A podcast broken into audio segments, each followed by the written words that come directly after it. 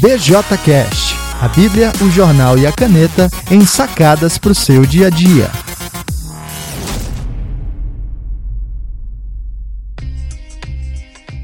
Olá pessoal, tudo bem?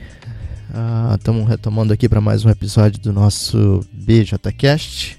Eu sou Alan Porto, sou autor do BJC, a Bíblia Jornal e a Caneta, e do BJCast que você está ouvindo agora.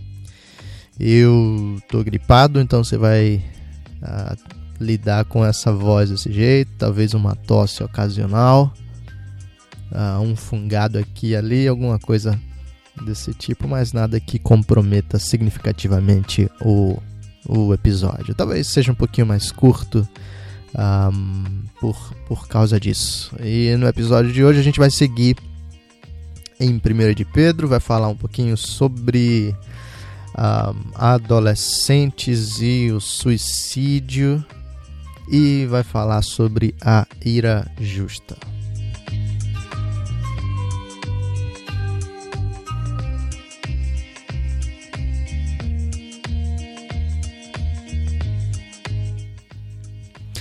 Falando aqui sobre a Bíblia, eu quero uh, ler para vocês o texto de 1 de Pedro, um, do versículo do capítulo 2, versículo 11 até o versículo 17, que ele diz assim: Amados, exorto-vos como peregrinos e forasteiros que sois, a vos absterdes das paixões carnais que fazem guerra contra a alma, mantendo exemplar o vosso procedimento no meio dos gentios, para que, naquilo que falam contra vós outros, como de malfeitores, observando-os em vossas boas obras, glorifiquem a Deus no dia da visitação. Sujeitai-vos a toda instituição humana por causa do Senhor, quer seja o rei como soberano, quer as autoridades como enviadas por ele, tanto para castigo dos malfeitores como para louvor dos que praticam o bem. Porque assim é a vontade de Deus, que pela prática do bem façais emudecer a ignorância dos insensatos. Como livres que sois, não usando todavia a liberdade por pretexto da malícia, mas vivendo como servos de Deus. Tratai todos com honra. Amai os irmãos, temei a Deus, honrai o Rei.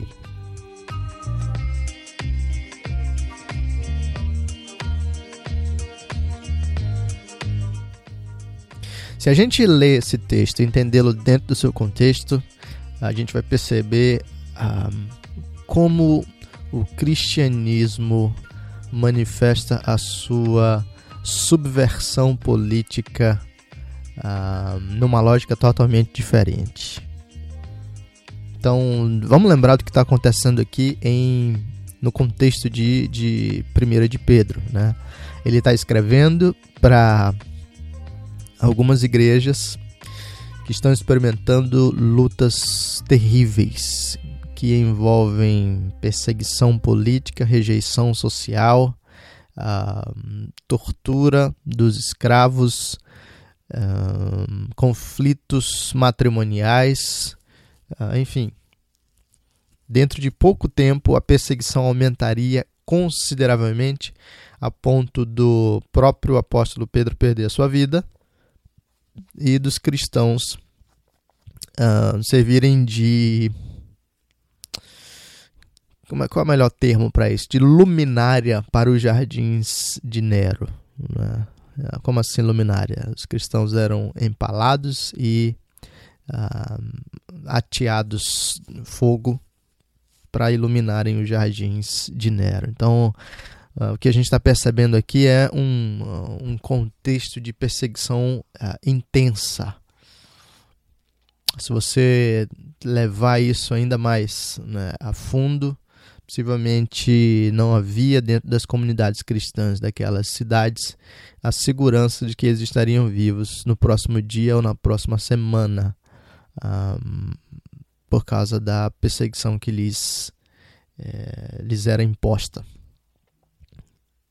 E é no meio dessa percepção, no meio desse ambiente, né, no meio dessa fornalha, como o próprio Pedro uh, falou no capítulo 1, que agora ele recomenda que esses cristãos tenham uma vida pública, uma vida diante das autoridades uh, governamentais que manifeste um, submissão e respeito.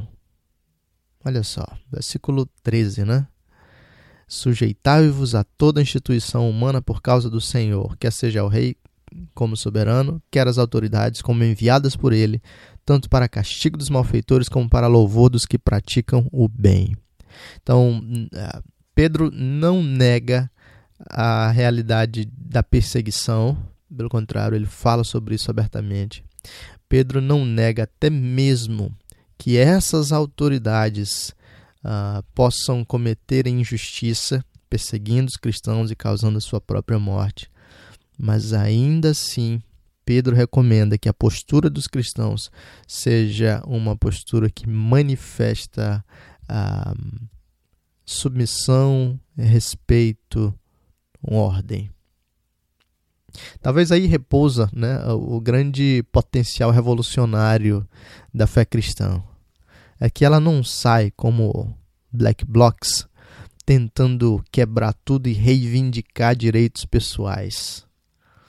Ah, pelo contrário, como os cristãos acreditam que o Senhor de tudo é o próprio Deus, eles não entram em desespero quando uma, quando uma autoridade corrupta ou injusta assume.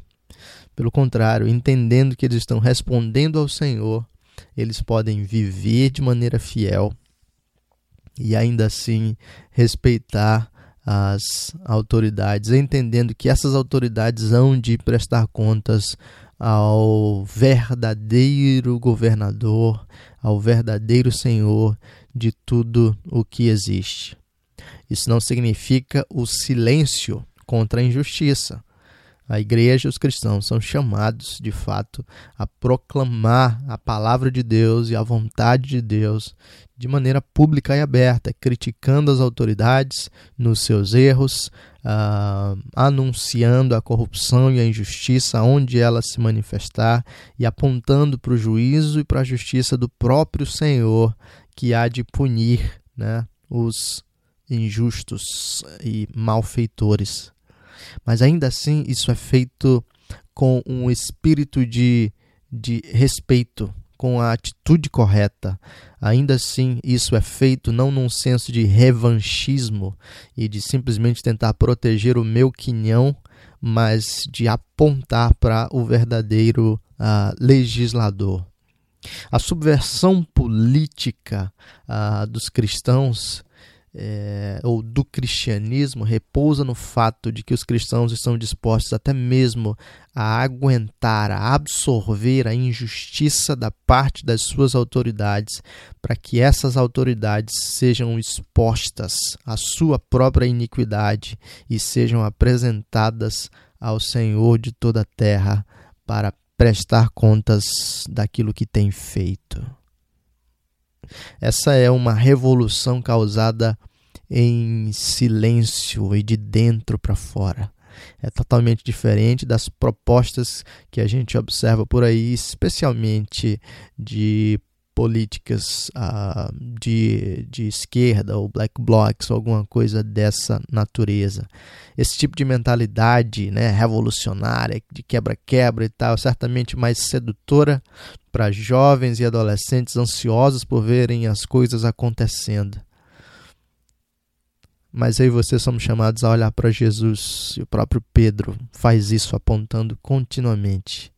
Jesus foi aquele que absorveu a injustiça, tomou sobre si a dor, recebeu a culpa que não era dele e, no meio da sua ação graciosa e silenciosa, causou transformações reais.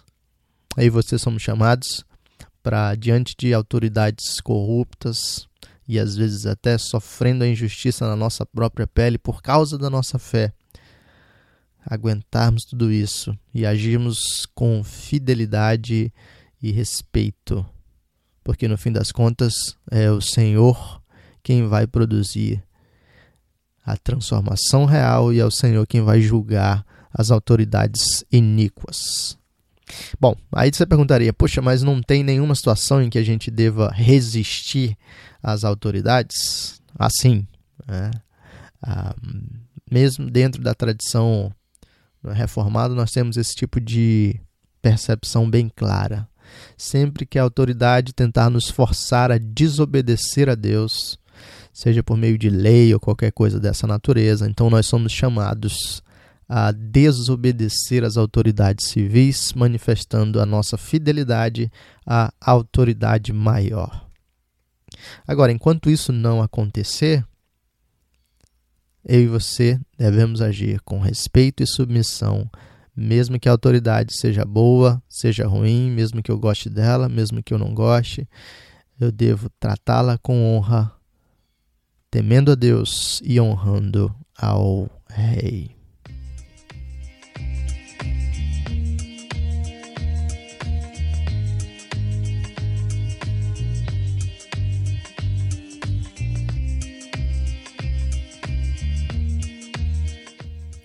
Talvez a gente não tenha muita ideia, muita noção né, do, do impacto que isso pode causar.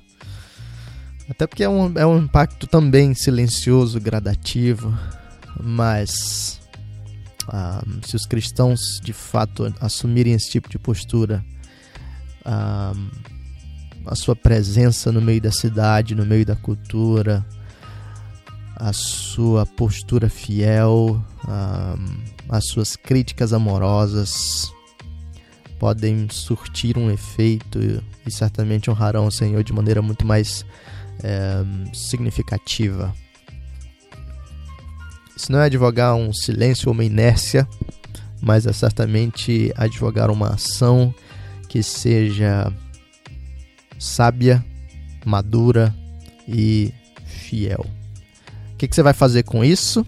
Bom, talvez você seja o cara que está agindo de maneira desrespeitosa com as suas autoridades no Facebook, nas conversas. Talvez você seja o cara que critica um, as autoridades como produto de um coração cheio de revanchismo e vingança. Talvez por trás da sua defesa das liberdades individuais esteja um coração que só pensa em si mesmo e não pensa no Senhor em última análise. Você é chamado por Deus para temer a Deus e honrar ao Rei.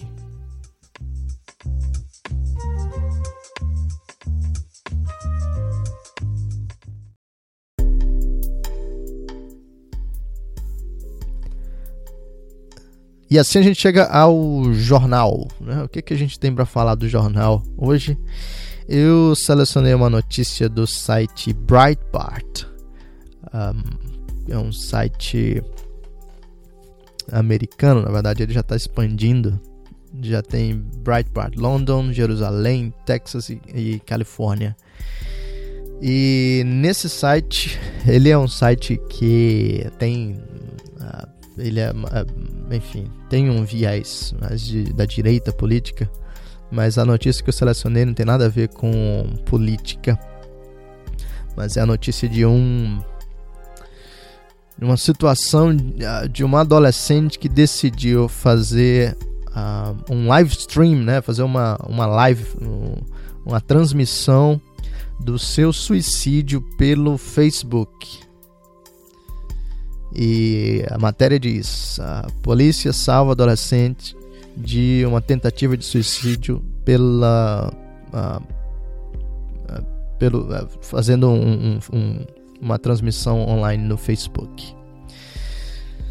Então a, matéria diz: os oficiais de polícia em Macon, na Geórgia, conseguiram salvar uma adolescente essa semana após ela tentar se suicidar transmitindo ao vivo no Facebook. Uh, e o que a matéria disse foi que ela começou a fazer então o, o, o broadcast, né, fazer a, a transmissão, e algumas pessoas começaram a assistir e logo que passaram a ver o que estava acontecendo, uh, passaram a ligar para a polícia 911 e denunciar. Né? De fato, o próprio Facebook havia ligado para a polícia da cidade e denunciado o que estava acontecendo. E foi assim então que os policiais conseguiram chegar à, à casa da moça e puderam é, salvá-la. Chegaram em 30 minutos, né, três carros da polícia e uma ambulância. É isso mesmo. Então, parece-me que ela já tinha é, realizado o ato, mas ainda tinha pulso. E assim os paramédicos a levaram e conseguiram salvá-la. Bom, aqui não diz com, com detalhes qual foi o método escolhido por ela para o suicídio. Uh, certamente foi um que permitiu essa, esse, essa salvação depois, né? Bom, não interessa o método, né? O ponto aqui para a gente avaliar tem a ver com o conjunto de aspectos envolvido nessa, nessa notícia. Né? Uma adolescente tenta se suicidar e transmitir o, o, o seu ato de suicídio uh, ao vivo, online. Uma das análises do, do policial, né, do xerife David Davis, é a seguinte: ele diz, All social media is a conduit for attention. É, ele está tentando apresentar aqui a ideia de que essa, ele diz aqui textualmente, essa jovem estava buscando atenção. E ainda bem que as pessoas certas estavam assistindo, senão poderia ter sido mais trágico. Bom, o ponto dele aqui é de que o uso das redes sociais tem a ver com a busca por atenção. Bom, essa pode ser uma das questões para a gente observar aí, né? porque as perguntas que devem surgir é por que, que uma adolescente tentaria suicídio? Pergunta número um. Segunda, por que, que uma adolescente não apenas tentaria suicídio, como tentaria transmitir esse suicídio online? Então, possivelmente, uma das questões aí para a gente considerar tem a ver com essa realmente busca por atenção. As redes sociais, nas palavras do xerife, é, são, tem tudo a ver com essa busca por atenção e você não precisa ser esse xerife para identificar isso. Né? O nosso uso das redes sociais tem a ver com o, como nós queremos ser observados pelos outros, né? colocando as melhores fotos ou as melhores citações de livros, os melhores filtros e ângulos, sempre na vida editada para causarmos alguma impressão nas outras pessoas e sermos observados como gostaríamos de ser é, observados, de ser vistos. Ao mesmo tempo, é interessante que um gesto suicida transmitido uh, não seja exatamente a maneira como nós gostaríamos de ser vistos, pelo menos a priori. Né? Mas ainda assim, um gesto suicida transmitido ao vivo manifesta um desejo por atenção. Eu quero ser assistido, acompanhado, nem que seja nesse meu gesto final. Talvez alguns de vocês, a partir disso, lembrem da série 13 Reasons Why, em que a adolescente realiza o seu suicídio. Ela não transmite ao vivo, mas ela grava fitas cassete contando as razões pelas quais ela se suicidou, de certa maneira revivendo toda a história. Não é uma transmissão online, mas não deixa de ser uma transmissão do que aconteceu até que ela finalmente tirasse a sua própria vida. Eu não quero dizer com isso que essa adolescente tenha sido influenciada pela série, uh, mas eu quero dizer que é um fenômeno uh, semelhante. No caso específico do 13 Reasons Why, uh, possivelmente na verdade, ela fala isso explicitamente. A razão tem a ver com vingança, e isso também deveria ser percebido por nós. o fato de eu tirar a minha própria vida diante das outras pessoas ou anunciando às outras pessoas pode trazer em si também um elemento de vingança por meio do qual eu quero infligir dor aos outros. 13 Reasons Why certamente levanta discussão acerca do bullying, mas aí você deveríamos estar atentos para motivações por trás do que estava acontecendo ali que tem a ver com, com, com a vingança. O último aspecto que eu acho que vale a pena a gente mencionar, tem muito mais coisa e eu certamente nem seria capaz de oferecer uma análise tão completa uh, do fenômeno, mas um último aspecto, aspecto que eu acho que vale a pena a gente considerar é o nível dos nossos adolescentes e jovens hoje. Um, e, e, é lógico, suicídio sempre existiu. Hoje a gente tem mais informações quanto a isso, né? e acesso a coisas como essas, de transmissões online. Hoje a gente tem séries feitas sobre isso. Mas ao mesmo tempo em que a coisa sempre existiu e hoje a gente simplesmente tem mais informação a, a respeito disso, também me parece que a consistência dos nossos jovens e adolescentes tem sido transformada ao longo do, dos tempos. Talvez não de uma maneira linear, talvez haja ciclos aí, um, mas certamente nos nossos dias nós temos uma geração muito frágil. Uh, Alguns chegam a dizer que, é, é, brincando obviamente, mas que essa geração palavras machucam. Né? Um, e por que que, por que que a gente chega a esse, a esse tipo de, de juventude, de adolescência, em que os jovens decidem e agem né, na, na direção do suicídio, ou tendem a culpar o mundo pelas suas questões pessoais, tendem a não conseguir lidar com rejeição, com frustração. por que, que a gente chega nesse, nesse nível? Bom, certamente há muitas explicações para isso. Mas uma que poderia nos ajudar a pensar a questão é o fato de que simplesmente nós fomos mimados demais.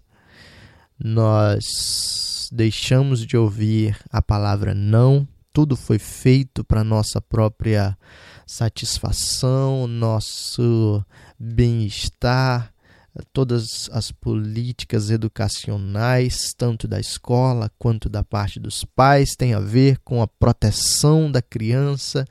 E o que aconteceu foi que nós fomos privados de sentir frustração e dor.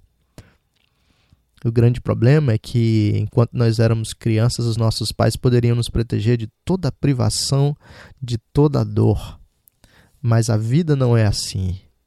E agora que a gente cresce e começa a lidar com frustração, começa a lidar com rejeição, começa a lidar com a dor, a gente simplesmente não sabe como lidar com isso. Possivelmente nessa base, alguns jovens e adolescentes simplesmente desesperem da vida e assim decidam encerrar né, sua própria sua própria trajetória então aqui a gente precisa perceber a importância do sofrimento para a formação do nosso caráter. Pais, mães, olhem para os seus filhos e frustrem os seus filhos. Deixa que eles sintam algumas dores, porque isso faz parte da fibra moral que vai ser desenvolvida para que eles possam encarar a realidade uh, com firmeza, para que eles possam permanecer de pé, mesmo quando forem machucados ou quando as coisas acontecerem uh, contrárias às suas expectativas. E quando a gente percebe o nosso próprio relacionamento com Deus, é assim que ele faz com a gente. Deus nos encaminha em meio a experiências dolorosas para tratar o nosso coração e aperfeiçoar o nosso caráter. Como o apóstolo Paulo diz em Romanos, um, a tribulação produz perseverança, paciência, esperança e um caráter aprovado. Eu e você precisamos de uh, uma juventude mais, mais firme, mais consistente. E parte da maneira pela qual isso vai acontecer é permitindo que os nossos filhos, que as nossas crianças experimentem frustração. Isso é importante para desenvolvê-las como seres humanos mais fortes. Um outro aspecto é que a nossa juventude é muito autocentrada, talvez como ah, resultado disso, né? Sempre tentando, ah, sempre sendo protegida de tudo, essa geração acabou interpretando o mundo como se ele girasse em torno dela mesma, né? E como resultado, então, agora uh, tudo, tudo tem que responder a, a esses jovens, tem que responder a esses adolescentes.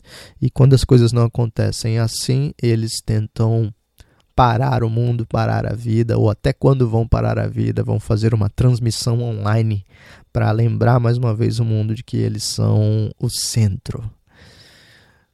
Eu e você precisamos frustrar as nossas crianças para que elas possam aprender que elas não são o centro do mundo. E mais do que isso, de que Deus é o centro.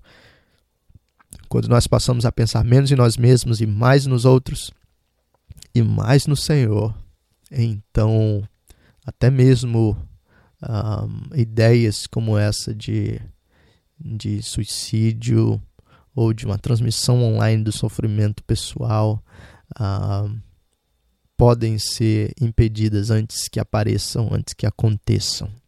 Eu não quero dizer que essa é toda a resposta para as lutas relacionadas ao suicídio, porque existe muito mais coisa aí para a gente considerar. Mas certamente aí você deveríamos pensar sobre esses aspectos da busca pela atenção, da vingança e de uma adolescência, uma adolescência frágil e autocentrada nos nossos dias. Ainda bem que essa moça não conseguiu levar a termo a sua própria intenção. Deus a livrou. Oremos para que Deus livre também muitos dos outros jovens e adolescentes à nossa volta.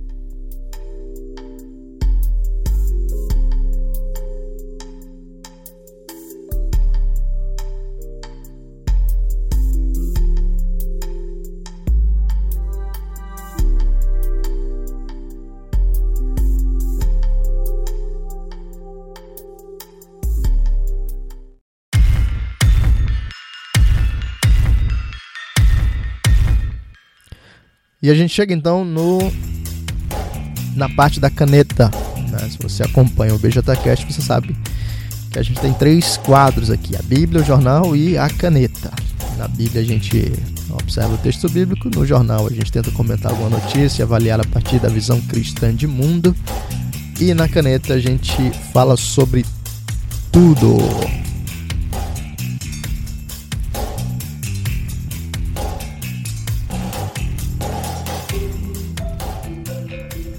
Na verdade, a caneta é para falar sobre a produção cristã.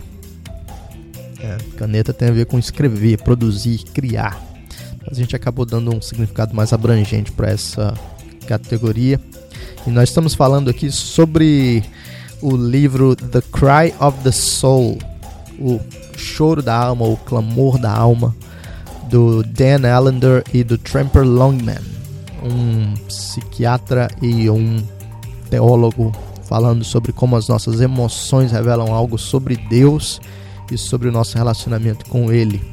Nós vimos nos episódios anteriores a respeito da ira e de como a ira revela alguns aspectos do nosso coração. Falamos da ira injusta, né, dos riscos envolvidos nessa ira.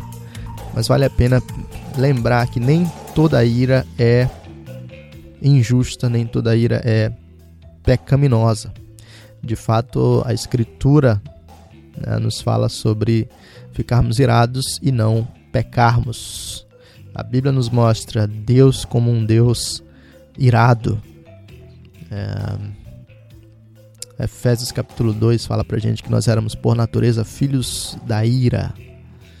E ele está anunciando aqui a ira de Deus, que é uma ira justa, que é uma ira santa que a gente, como é que a gente distingue a ira injusta da ira justa?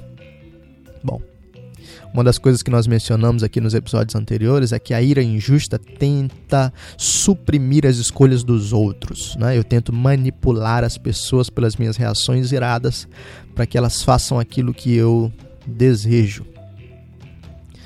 A ira justa não tenta suprimir as escolhas dos outros. Ela aponta para o caminho adequado, mas ela um, não invade o espaço nesse sentido. Ela deixa que as outras pessoas caminhem conforme a sua conforme as suas escolhas. O Jay Adams fala pra gente que a ira justa é direcionada aos problemas ou ao pecado e não às pessoas, e essa é uma grande diferença para a gente enxergar. Na ira injusta, eu explodo em cima de alguém, na ira justa, eu explodo em cima de um problema. A ira é um, um drive, né? é uma força que me impulsiona a agir para a resolução de alguma coisa. E eu poderia fazer isso, eu deveria fazer isso, direcionado para o pecado ou para o problema que me aflige ou que afeta o meu relacionamento ou a minha própria vida ou alguma coisa dessa natureza. Em vez de culpar os outros, explodir em cima dos outros, eu vou usar essa ira, esse impulso para agir em direção àquilo que é errado, aquilo que é pecaminoso. A ira justa não alivia as coisas, mas leva as outras pessoas a considerarem o seu próprio pecado. Uma das maneiras de a gente perceber isso é no próprio exemplo que o Tramper Longman, Longman e o Dan Allender uh, dão no livro. Um, eu não lembro qual dos dois é o que dá o exemplo, mas enfim, um deles fez uma piada com a sua secretária acerca do trabalho dela. E bom, ela, pelo que eles falam no livro, uma, uma funcionária excelente, uh, cumprindo horários, trabalhando tudo uh, direitinho, mas nesse dia saiu essa piada infeliz sobre ela não trabalhar direito, alguma coisa assim. E um tempinho depois, ela foi até, até um deles e perguntou acerca dessa piada. E, enfim, ele tentou desconversar, disse, não, foi, foi uma brincadeira infeliz e tal. Mas ela não deixou que a situação simplesmente fosse desconversada. Pelo contrário, com a ira justa, ela pôde honestamente falar sobre o que aquilo uh, significou. Ela pôde falar sobre como aquelas palavras a machucaram. Ela pôde confrontar esse chefe com o tipo de postura errada que ele havia cometido e pôde forçá-lo em um sentido, né, empurrá-lo até ele considerar seriamente o seu próprio pecado e, assim considerando o seu erro, poder ser levado ao arrependimento. A ira justa não suprime a escolha, mas ela leva o outro a considerar o seu próprio pecado para que isso possa ser finalmente um, resolvido. É assim que Deus faz com a gente, não é? De fato, Deus derramou a sua ira sobre o Senhor Jesus para que eu e você fôssemos libertos e salvos. Mas quando a gente peca, Deus não simplesmente dá um tapinha nos nossos ombros e diz: tá bom, deixa para lá. Deus coloca diante de nós um espelho e diz: Olha o que você está fazendo, olha o que você está fazendo com a sua própria vida, olha o que você está fazendo com as outras pessoas, olha o que você está fazendo comigo, Olha o tipo de pessoa que você está sendo. E Deus não faz isso para nos derrubar e destruir, mas Ele faz isso para que nós possamos considerar a seriedade dos nossos erros e assim possamos adotar um, um, um estilo de vida diferente. Ele faz isso para que nós sejamos convictos do nosso arrependimento e assim possamos clamar aquele que verdadeiramente nos liberta dos nossos pecados. Ele faz isso para que nós possamos crescer. A ira justa trabalha dessa maneira também.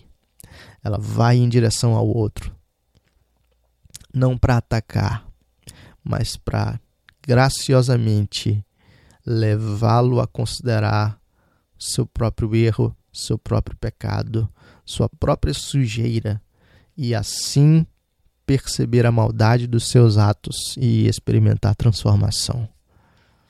Deus faz isso com a gente, eu e você deveríamos fazer isso com as, conosco e com as outras pessoas também. Especialmente na nossa cultura brasileira, a tendência é deixar para lá, é desconversar, é evitar o confronto. Mas aí você poderíamos fazer um bom uso da ira justa, contribuindo para o crescimento dos nossos irmãos em confrontos amorosos, sábios e intensos.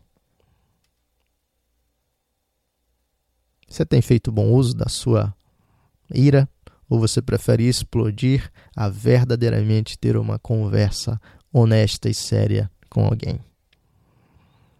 A ira injusta só tem a ver com extravasar os meus sentimentos para que eu tenha alguma ideia de controle. Mas na ira justa, eu posso tanto perceber o meu próprio coração sujo quanto posso levar o meu irmão a olhar a sua própria sujeira.